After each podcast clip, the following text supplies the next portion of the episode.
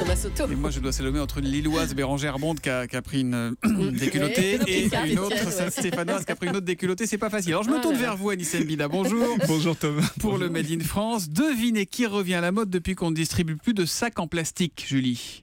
Qu'est-ce qui devient à la mode? Les sacs en papier Le filet à provision. Et ça fait le Ah. bonheur de son fabriquant historique. Oui, il s'appelle Filt, Ah, comme génial. filet sans le petit E. C'est un fabricant historique puisqu'il tisse des filets depuis 1860, hein, depuis 150 ans à Caen, en Normandie. Calvados, département. 14. Le 14. Alors, ah, c'est vrai que les, provisions, les filets à provision, on les considérait plutôt comme un, un truc de grand-mère. hein. Mais aujourd'hui, les ventes explosent.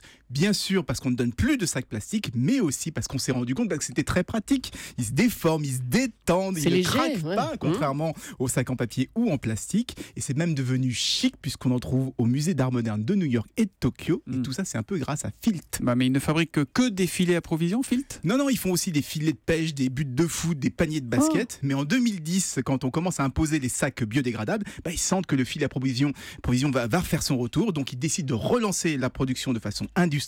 Le problème, bah, c'est qu'ils se rendent compte qu'ils ont perdu le savoir-faire. Donc ils sont allés rechercher une de leurs anciennes couturières qui était à la retraite pour lui demander de transmettre ses astuces pour qu'ils puissent reprogrammer les machines. Super. Et moi, j'aime beaucoup cette idée hein, d'adapter d'anciens savoir-faire manuels aux machines mécaniques modernes. Et c'est une des clés de la réindu- réindustrialisation française. Eh bien, bravo à Filt qui a eu le nez creux en relançant sa production de filets à provision. Oui, Julie? Le problème, c'est que quand vous achetez une brosse à dents, eh ben, elle tombe par les trous. Sauf quand elle est dans sa boîte. Ah ah.